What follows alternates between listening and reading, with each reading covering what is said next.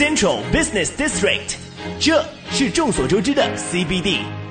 Chinese Best Dream，这是全新的 CBD 都市的梦之声。FM 一零一点八，风尚 CBD。这里是风尚 CBD，阿龙说北京，我是赵宇。大家好，我是王小宁。各位好，我是阿龙。今天呢，咱们接着说溥仪。嗯，在前段时间节目里说过溥仪，那是上集。今天呢，咱们也说说溥仪，就是他被改造成公民的这么一段，从他出宫一直到改造成公民，嗯这么一段历史。这段故事呢，咱们先从一个月份牌开始说起。说到这个月份牌呢，很有意思，大家可以查一下，是中华民国元年的月份牌。嗯，这个月份牌制作的很精良啊，中间印的是孙中山先生的头像，上边呢印的是五色的共和旗，嗯一边标的是阳历，一边标的是阴历，是符合中国人这个历法观点，对吧？但是就是这个月份牌，让当时的北京城的老百姓犯难了。为什么呢？这难在何处呢？就是俩人见面，比如说都生在清末民国，我跟你王小宁见面了，就会琢磨，咱们打招呼是说民国元年呢，还是说宣统三年呢？嗯，所以说日子大家当时不好统一。就混淆了。嗯为什么呢？就跟这个当时茶馆里演的一样，嗯说这辫子留啊还是绞啊，啊，这龙旗呀、是扔了啊还是留着呀？没准改良改良改回来了呢。所以那个时间段确实政坛是非常混淆的。嗯，也就是说，你打个招呼，问候一下，嗯说个日子，都得站个队。对呀、满大街吧，革命党闹的是不亦乐乎。但是老百姓知道，这皇上还在紫禁城里坐着呢。嗯啊，名义上啊，他呢还是国家的主子，虽说是末代皇帝啊，可能没有实权了，但起码还是个皇上。嗯，就说明这个皇帝当时在紫禁城里还是皇帝，但出了这个紫禁城就不是那么回事儿了。就是说，他一天不退位，他就是名义上这个国家的主子，甭管他有没有实权。嗯这个时候，溥仪干嘛呢？正在养心殿里东暖阁。这个咱们去参观故宫啊，还能看到东暖阁也是非常著名的垂帘听政的地方。嗯它是两把椅子，一前一后，中间呢隔着一纱帘儿。在东暖阁里，这个时候正看到一个陌生的老头子跪在地上，老泪纵横，跟隆裕太后啊这儿哭诉呢。嗯哭诉的内容是什么呢？就是请宣统皇帝溥仪退位。那么二位猜猜，这个跟隆裕皇后哭诉的老头子究竟是谁？他爸爸。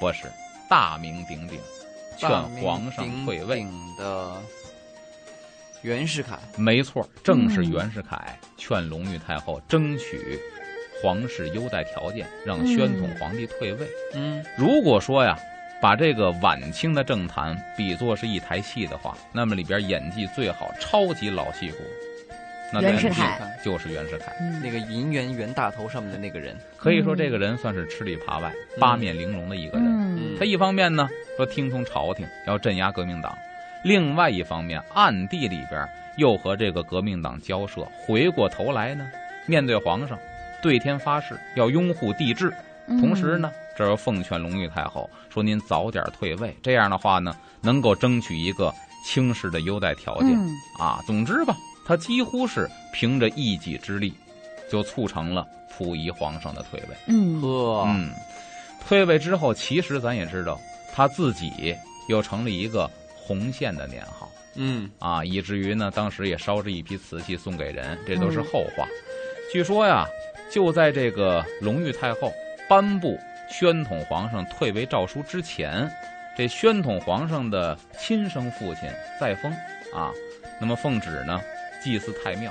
嗯当时写道也是很凄凉，说太庙啊是乌鸦惊飞四散，啊，因为这个满族人是非常崇敬乌鸦的，嗯所以说呢，拿这个乌鸦其实也是寄托了当时爱新觉罗家族的一个命运。嗯嗯，在一九一二年二月十二号，隆裕太后领着小皇上溥仪召开了清廷御前会议。这一次养心殿里啊，也没有垂帘听政了，也没有山呼万岁了，甚至都没有平时咱见到的三拜九叩了。嗯大臣面对皇上，就是三鞠躬。这三鞠躬从表面上看是对皇上的恭敬，其实如果咱们再一想，就很像一堆大臣向一个即将死亡的王朝进行最后的告别或者默哀仪式。就是客气了一下。到午时的时候，这个宣礼太监接过退位诏书，宣布清朝最后一任皇帝溥仪退位，就此大清朝算彻底玩完了。嗯，嗯，啊，这是一个时代的一个告别。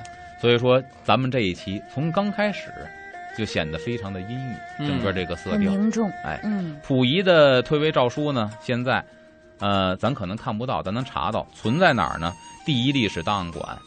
据说呀，当时写退位诏书的时候，这个笔迹非常的仓促，而且一点神采都没有。嗯这确实，我们看中国的书画也好，甚至中国的瓷器也好，比方你看这个康乾盛世的瓷器，嗯。它那个龙画的嗯。都是那个很有精神头气儿。发炸着，嗯。然后这个爪子也非常有力度。嗯。等到清末的时候，你再看瓷器，所以很多的这些鉴赏专家，嗯。他从这龙纹上就能大概判断出是清中期还是晚期的这个嗯。瓷器作品。啊，确实，龙的精神代表了当时这个朝代皇上甚至于大臣们的这个精神状态啊，嗯所以他这个退位诏书写的是非常的缺乏神采，而且呢，颁布完诏书的第二天早上，这隆裕太后啊，按照皇室的这个优待条件，照常跟以往一样正襟危坐，等着大臣上朝。嗯，结果二位猜怎么着？没有一个大臣来上朝，肯定没有人啊。没错，结果等了半天，一个人影都没有。隆裕太后呢，赶紧就命人把袁世凯给我传来，因为是你劝我嗯让皇族退位的，嗯让溥仪下来的，啊，结果呢，底下人回来复命，说袁世凯啊，打今儿起他也不来了。嘿你，想一个太后，携着一个小皇上，听到这种话的时候，那真的是气死了。哎，隆裕太后当时呢一愣，说白了说，气顶脑门子，当时都没有这感觉，形容不出这种感先觉来。是一愣，嗯好像是明白了什么，然后他反问了一句，嗯这句话说的非常之好，说什么呢？难道大清国就断到我手上了？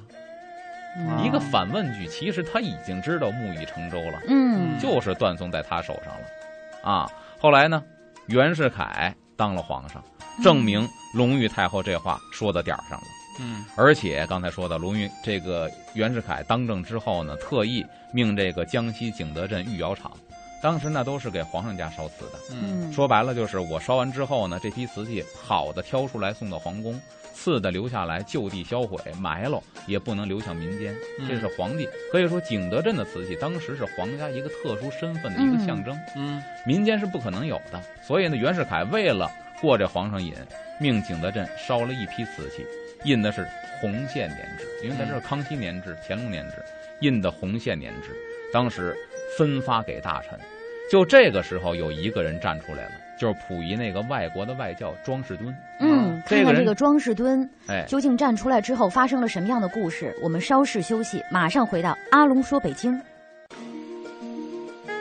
欢迎回来，这里是风尚 CBD，阿龙说北京，我是赵宇。大家好，我是王小宁。各位好，我是阿龙。咱说到这个袁世凯烧了一批红线年制的瓷器，嗯分发给大臣，要彰显自己这个贼子野心呐。嗯当时庄士敦作为溥仪的家庭外教啊，都站出来。嗯这么一个外国人，汉语说的好不好，咱不得而知。但是逼着这个外国人愣说了一句中文，而且还是成语，说袁世凯的叫厚颜无耻，哎呀，哎呦，连一个形老外容的太贴切了，都看不过去了。啊嗯其实退位啊，只是一个缓兵之计。没错。那么，作为这个封建势力的一个残余，溥仪很快就被迫请出了紫禁城。嗯，当时负责执行这个任务的是谁呢？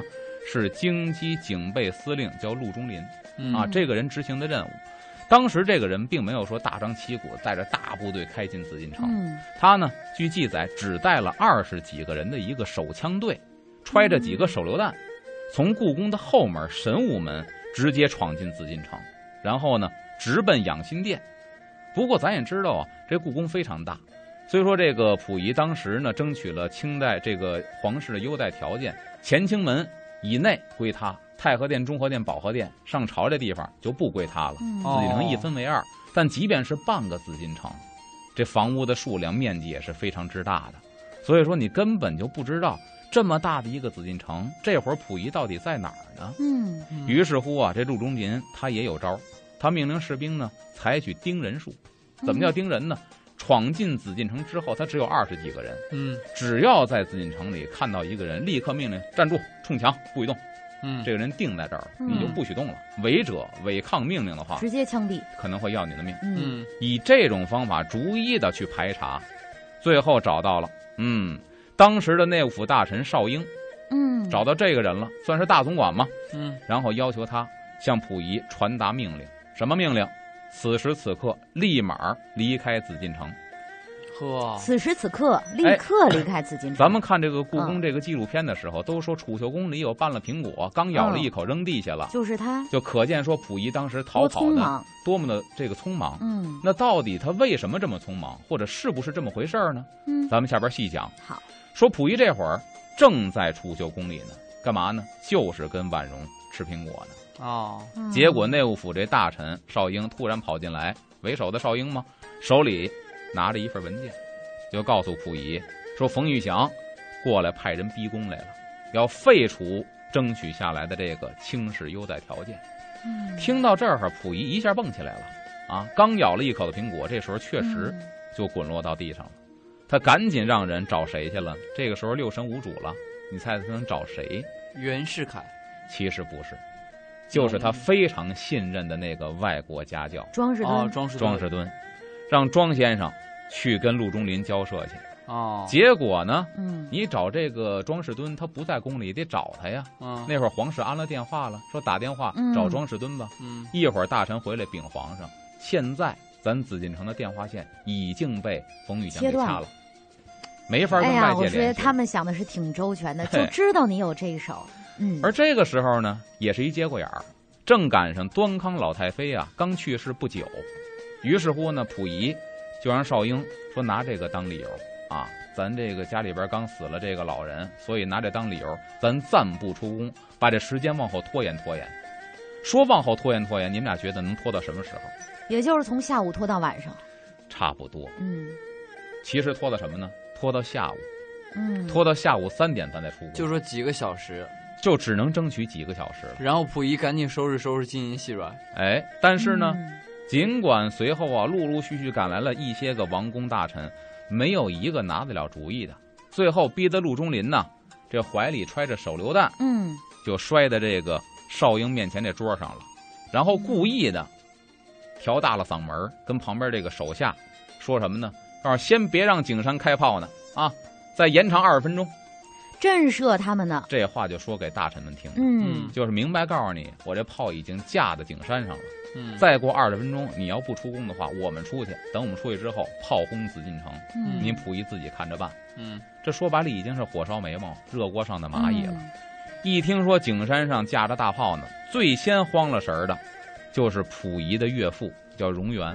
嗯，这老头有意思，当时嗯赶紧抱头鼠窜，也没出宫，跑哪儿去了呢？跑到御花园去了。嗯树多假山多呀，嗯就找地儿藏着去了。嗯，老头儿也糊涂，嗯那假山跟树能抵得了能保得炮弹吗？了您吗？嗯对吧？嗯东躲西藏。而溥仪一琢磨说，这大炮已经架到脑瓜顶上了，要再不走，很可能成了炮灰了。嗯什么也没命重要啊。于是呢，这陆中林派人护送溥仪，这个时候匆忙的离开了紫禁城。嗯这个时候其实基本上细软什么都没拿，嗯因为之前有这种迹象的时候，溥仪也不傻，经常招弟弟溥杰进宫，陪他伴读，然后呢以各种理由赏赐宫廷的一些珍宝字画，嗯，让溥杰带出宫。哦他在这个时间段大量该拿的差不多哎了。拿走了很多的珍宝。他嗯真正出宫的时候，就是神武门外有几辆汽车等着他，溥仪就带了点随身的家当，就跟着这个汽车就走了，离开了紫禁城。这一离开紫禁城，三十五年之后才再回来，哎呀，一别三十五年。而且那个时候回来也是物是人非呀。嗯，而且最有意思的是什么呢？嗯。四十年后，说这溥仪呢，在全国政协纪念辛亥革命五十嗯周年这活动上，政协会上，嗯。溥仪见到当年揣着手榴弹逼宫的陆中林了。嗯。啊。然后这事儿老哥俩都已经新中国建立了嘛，啊嗯，恩怨都已经翻篇了。随风嗯飘走了嘛，对，就得跟这个老哥俩聊聊天啊。他就问陆中林嗯说：“当年你逼你这炮真架到景山上了，问这个了。景山上你到底架了嗯架没架大炮？”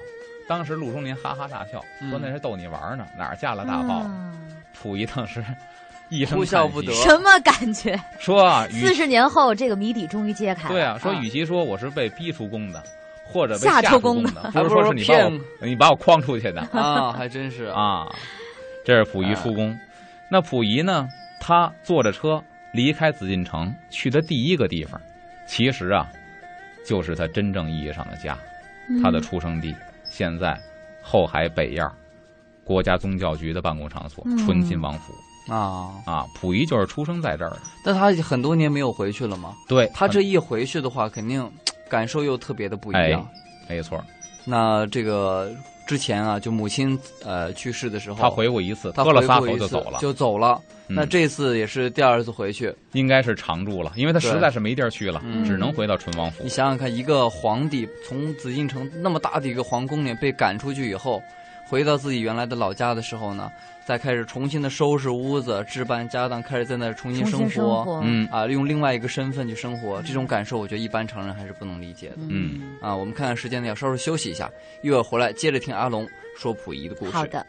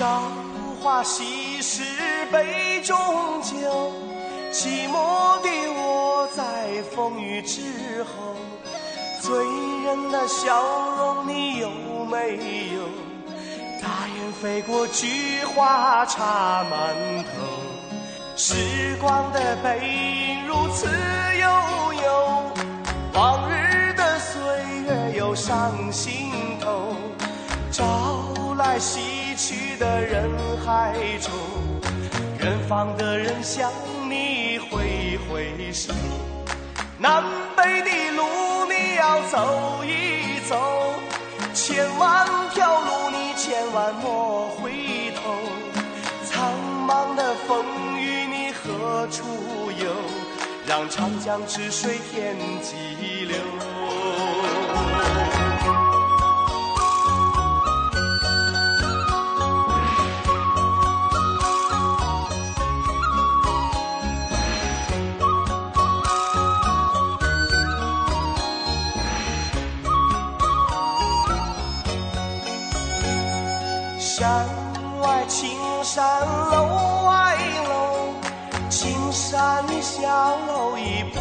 再有。紧闭的窗前你别等候，大雁飞过，菊花香满楼。听一听，看一看，想一想，时光呀，流水你匆匆过，哭一哭，笑一笑，不用说，人生能有几回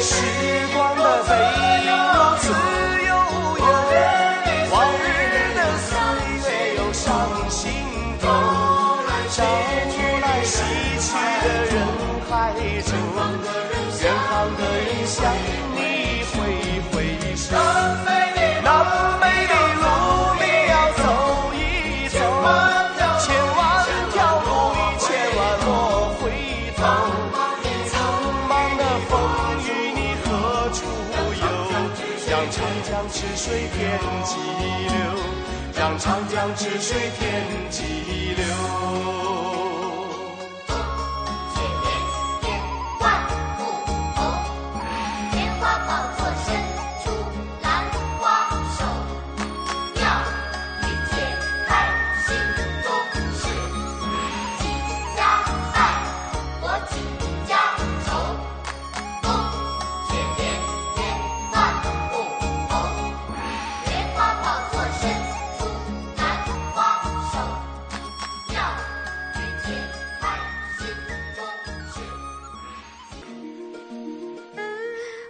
这里是风尚 CBD，阿龙说北京，我是赵宇。大家好，我是王小宁。各位好，我是阿龙。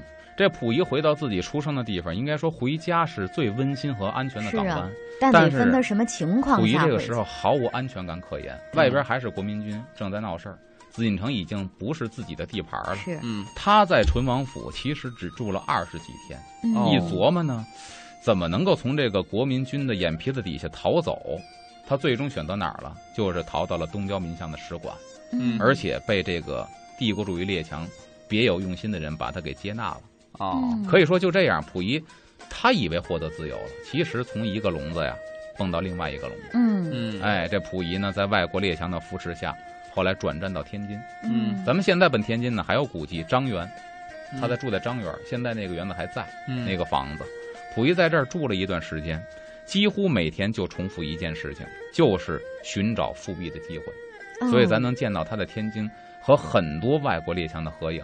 其实这就是他别有用心的地方。嗯哎，后来呢，这溥仪一家子又搬到了天津的静园。嗯这个“静”字啊，咱们可能理解是闹中取静，但是呢，他在溥仪的心里边有另外一层含义，嗯，什么呢？就是寓意着静观其变，嗯静待时机。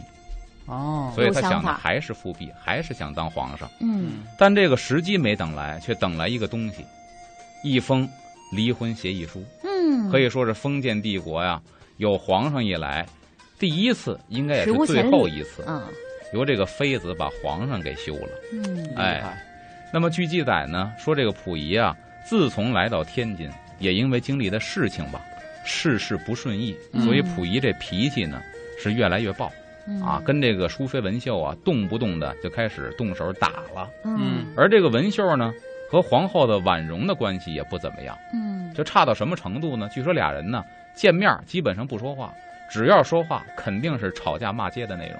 嗯你想，都是侍候皇上的，以前呢，你说三妻六妾的，应该以姐妹相称，嗯，但是呢，面对自己的丈夫抬手就打，面对同样伺候一个男人的，应该以姐妹相称的女人，见面就骂街，所以说已经一点儿觉得这个日子没法过了，嗯，所以说一纸这个离婚协议书啊，离婚协议书就给呈上皇上那儿去了。嗯那据说当年呢，溥仪跟文秀这个离婚战呢相当惨烈，因为这是社会上一个大事儿啊，对，是啊，对不对？好像听说登报纸了登报纸，而且请律师呢，先后请了几十个律师，啊，惊动了几十个律师，惊动了上百位亲友。嗯然后咱现在这个说审案的，不是有个这个陪审团，嗯，或者这个老百姓可以去报名现场看吗？对，说当时有多少人去看呢？当时看的人有上万名的民众去围观这个事儿。嚯，搁到现在，你说微博肯定热搜词汇啊，嗯一个个性离婚都这样。你热搜榜想那会儿嗯一个末代皇帝啊，所以说当年这个离婚协议书呢，咱要去上网搜一下的话，能看到光是嗯公证人就有五个人。虽然说这个溥仪啊强弩之末，但是这脸儿得是要的。嗯所以溥仪呢，他的措辞非常激烈。他怎么说呢？贬文秀为庶人，开除其皇族身份，就是说白了，不是你不要我，是我不要你，嗯把你开除皇族。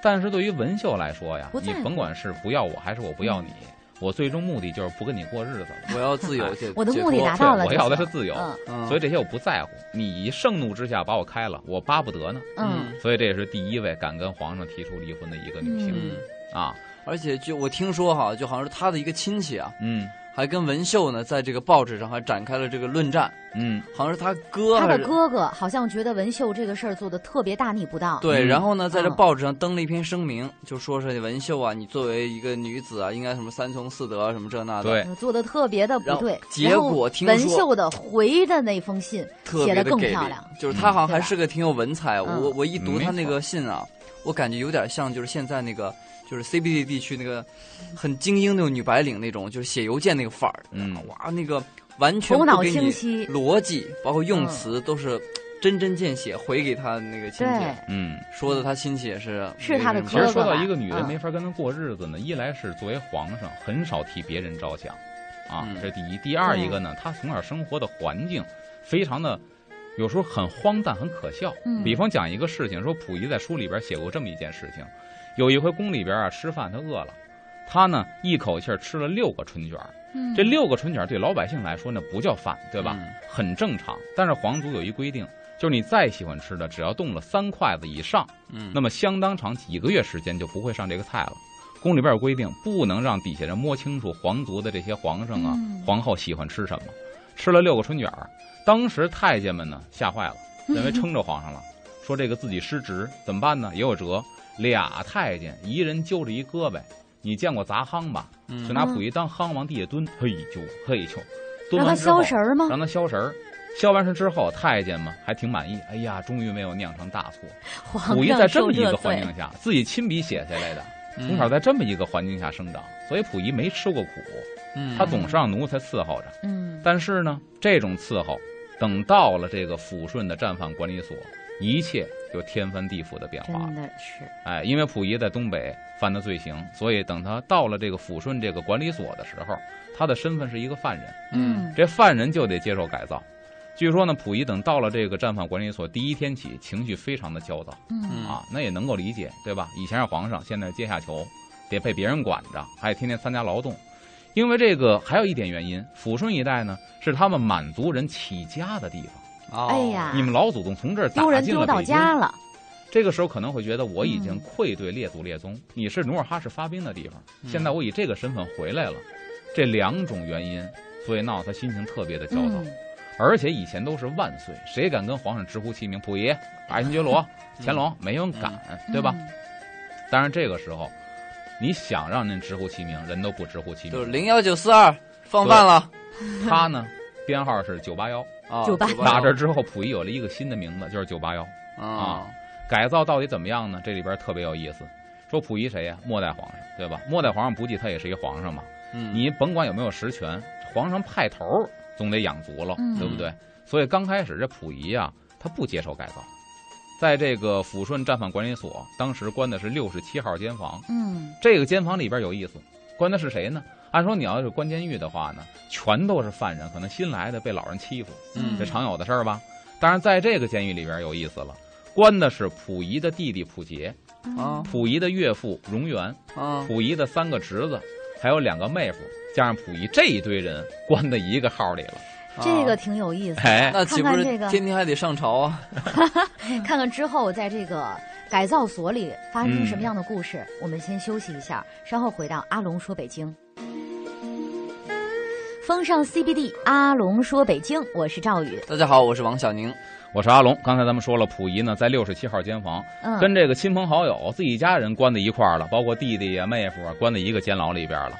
很快，这个监狱管理人员就发现问题了。早晨起来，这该打好刷牙水，那边把鞋都弄好了，这边又穿在改造所还享受这样的待遇。就天天伺候着。啊，然后这个管理人员一看，明显这是一小朝廷啊，嗯说不，行，得拆散了。拆谁呢？最好就把溥仪单独拎出来，嗯所以把他给单独拎出来，给换到六十八号房间去了。啊，嗯这下溥仪傻眼了，他自传里边是这么写的，非常之生动，说每天最大的麻烦就是起床，我刚要洗脸，人家问你不叠被子呀，然后我去叠被窝，回过头来洗脸水也没了，那就刷牙吧，结果牙刷到一半，漱口水还没打。更痛苦的是剪指甲，十回有九回剪着肉，有时候伤口大到必须去医务室抢救去。还有像洗澡、剪头发这些事儿，如果溥仪不能第一个去做呀、那干脆他就不做了，因为他觉得什么呢？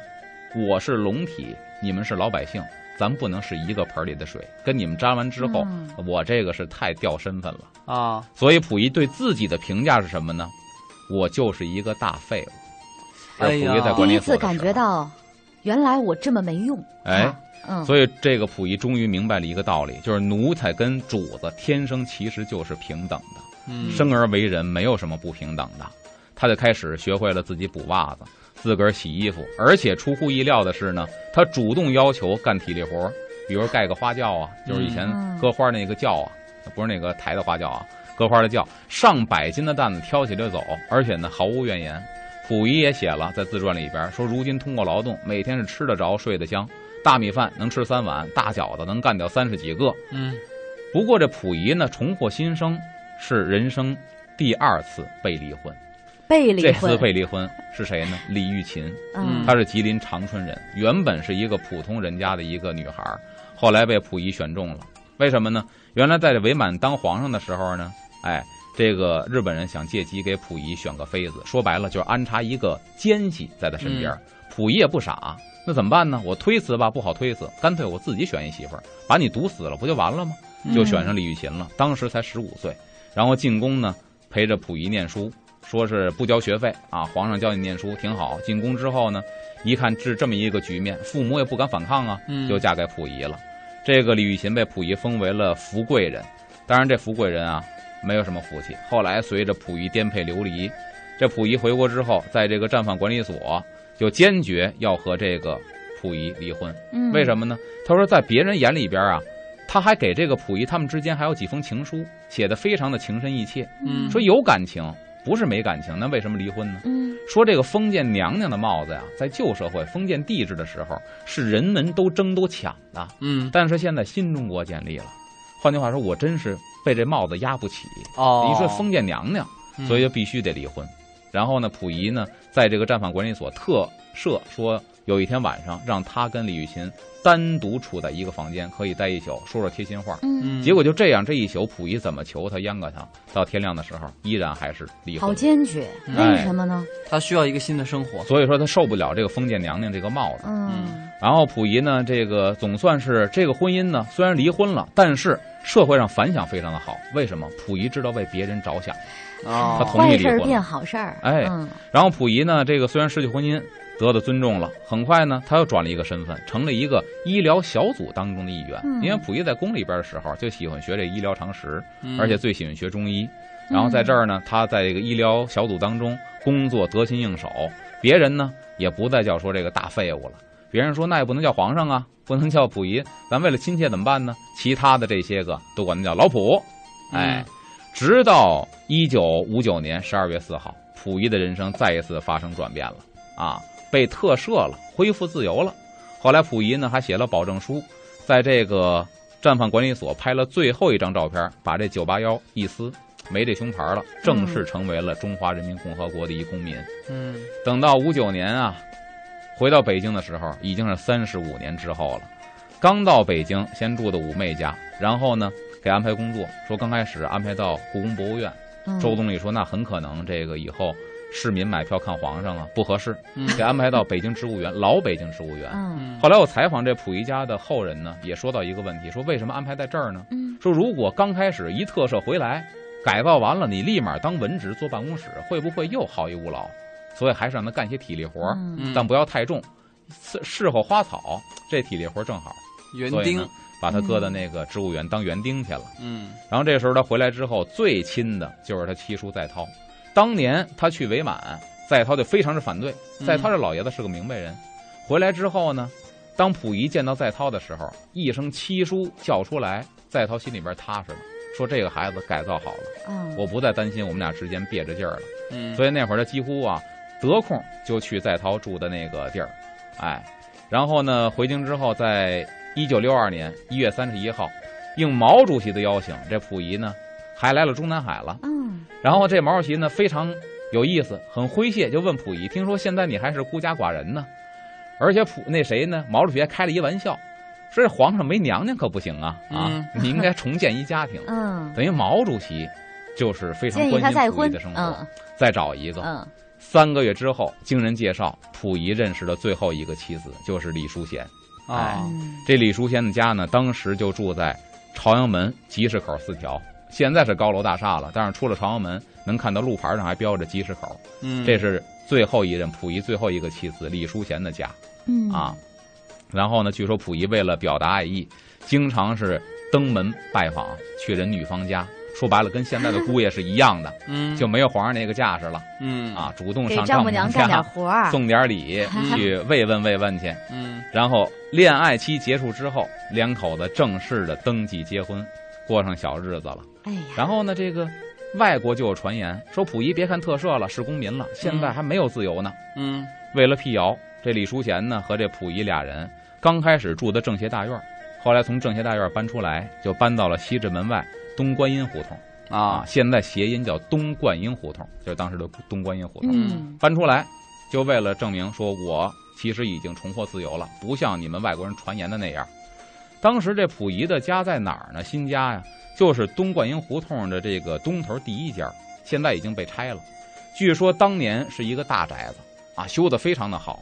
溥仪这个人呢，挑房子的时候就说这地方过于奢华，我不能住。但是呢，党和国家领导人就跟他说说你现在呢虽然是公民，但是嗯有一些接见外宾的这些个任务，哦让你住的太寒寒酸不合适，嗯所以还是让他住在了这个地方，一直到溥仪六十一岁嗯。患肾癌，在北京去世，火化。清朝历史上顺治火化，第一个皇上入关之后，嗯。末代皇帝溥仪火化，刚开始安放在八宝山，后来挪到了九四年迁葬到他们祖坟，就是清西陵，安葬到那儿。嗯，哎呀，这一生走过来就跌宕起伏。跌宕起伏，很少会有人太在戏剧性。这样的一个状况嗯下，还最后能够说是啊，就是完整的走完自己的一生。嗯，但是我们从溥仪的身上能够看到，就是在一个那样风云变幻的时代，哈，这是一个缩影，一个时代的缩影，在一个人的身上。嗯，啊，我而且我觉得这个溥仪，感觉他呀，确实是一个很平庸或者很平凡的人，能力啊各方面。但是有的时候想想，好像正是他的这种平凡的平庸，成就了他。你要如果说他太强的话，或者某一方面太出众，也许经受不起这样跌宕起伏的人生。所以我觉得，甘蔗没有两头甜，又是赵宇的这个传统经典名啊言 对，我觉得有的时候呢，可能成也是你这个优点，败也败在这个优点上，或者成因为你这个缺点，败也败在这个缺点上。人都是可能是公平的吧，所以我觉得。这样让我们感觉戏剧的人生不多见，或者前无古人后无来者。今天阿龙带着我们说了一期溥仪下集，嗯，然后希望在以后的日子呢，我们还能听到更精彩的关于这个古代的历史或者说人物的故事。历史人物的故事。对，然后今天这一期感谢阿龙，也感谢大家。我们结束今天的阿龙说北京，下期风尚 CBD 不见不散，拜拜。拜拜。